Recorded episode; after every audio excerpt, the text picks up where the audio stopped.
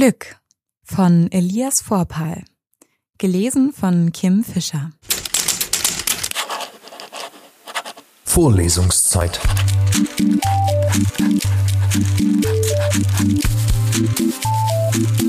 Der Geschichten-Podcast für jede Gelegenheit.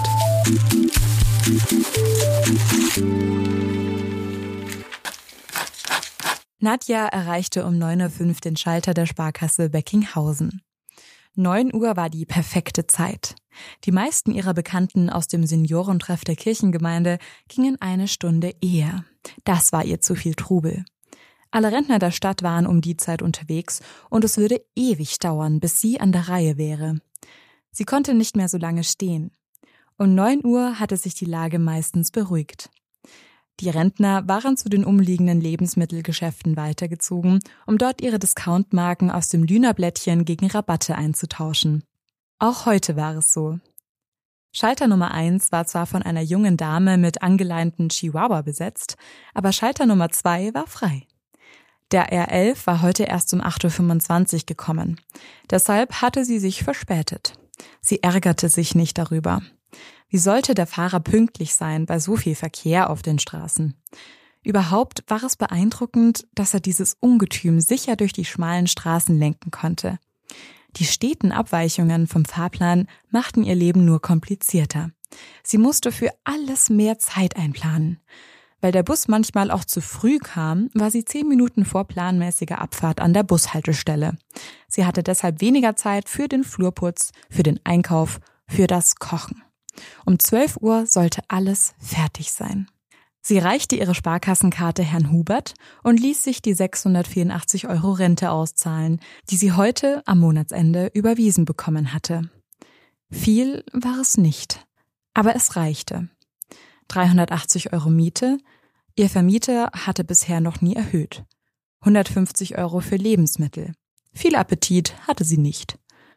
50 Euro für die Geschenke zu Weihnachten und den Geburtstagen. Und 100 Euro, falls mal etwas kaputt ging. Glücklicherweise gehörte sie noch zu den Rentnern, die ihre Rente im Voraus ausgezahlt bekamen. Für März kam das Geld Ende Februar. Ihre Nachbarin war erst seit kurzem Rentnerin. Inge bekam ihre Rente immer erst nachträglich am Monatsende. Für März also Ende März. Wenn sie starb, sparte sich der Staat so eine Zahlung. 680 Euro, Frau Tommerer, sagte der Bankangestellte, nachdem er damit fertig war, das Geld vor ihr zu zählen und schob Nadja den Bündel Scheine mit den zwei Zwei-Euro-Stücken über den Tresen. Nadja bedankte sich und verstaute die Scheine in ihrer beigefarbenen Handtasche aus Kunstleder. Die beiden Zwei-Euro-Stücke steckte sie in ihre Manteltasche. Auf dem Weg von der Sparkasse zur Bushaltestelle gab es einen kleinen Kiosk. Fräulein Toteda betrieb ihn seit etwa zehn Jahren. Sie verkaufte gemischte Tüten mit Süßigkeiten, Eis, Zeitschriften, Zigaretten. Sie war Ende 30 und noch alleinstehend. Nadja dachte, dass es vielleicht an den Jeans lag, die sie jedes Mal trug, wenn sie sie sah. Ein Rock hätte ihr besser gestanden. Ihr Erich hatte es immer lieber gemocht, wenn Nadja Röcke getragen hatte. Sie sah Fräulein Tuteda durch die Scheibe, was bedeutete, dass auch Fräulein Tuteda sie vom Kiosk aus sehen konnte. Deshalb schaffte es Nadja nicht, einfach so an ihr vorbeizugehen. Sie trat an die Scheibe, die Fräulein Tuteda von innen aufzog. Frau Tomova, schön, Sie mal wieder zu sehen. Wie geht es Ihnen? Hm, danke, man darf nicht klagen. Wie geht es Ihnen? Danke, heute gibt es viel zu tun. Die neuen Zeitschriften sind in der Früh gekommen. Für Sie das Übliche?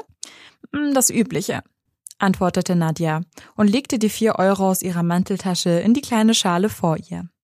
Fräulein Tuteda gab ihr drei Rubbellose, die goldene Sieben, Super Neun und das Kleeblatt. Dann viel Glück und noch einen schönen Tag. Der Bus war pünktlich um 10.30 Uhr von Netto abgefahren. Obwohl Nadja schon zehn Minuten eher an der Bushaltestelle war, hatte sie noch genug Zeit gehabt, ihre Einkäufe zu erledigen.